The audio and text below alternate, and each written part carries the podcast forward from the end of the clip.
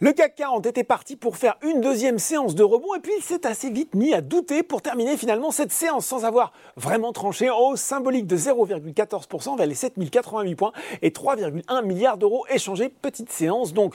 Outre-Atlantique, la tendance n'est pas beaucoup plus affirmée et même plutôt contrastée à 18h. Le Dow Jones gagne 0,28% avec les 32 516 points alors que le Nasdaq se replie de 0,5% vers les 11 706 points. Du côté des valeurs en hausse à Paris, eh bien ce sont les pétrolières et les parapétrolières qui reprennent de la hauteur avec le baril de Brent qui se rapproche des 80 dollars. Ça profite notamment à CGG ou encore Total Energy. Atos de son côté met fin à trois séances de baisse alors que Forestia poursuit sa progression. Du côté des valeurs en baisse, eh bien Orpea reste sous pression après l'annoncière de l'ouverture d'une procédure de sauvegarde accélérée. Le titre qui cote désormais sous les 2 euros. SES e et ST Micro se replient également. Et puis sur le CAC 40, derrière ST Micro, on retrouve Dassault Systèmes enfin attaqué en cours de séance. Les bancaires résistent finalement assez bien, alors que selon le parquet national financier, 5 d'entre elles font l'objet de perquisitions, ont fait l'objet de perquisitions de la matinée. Elles sont soupçonnées d'avoir permis à leurs clients étrangers d'échapper à l'impôt sur les dividendes. Bah oui, petite séance, petit débrief, c'est déjà tout pour ce soir, mais n'oubliez pas tout le reste de l'actu éco et finance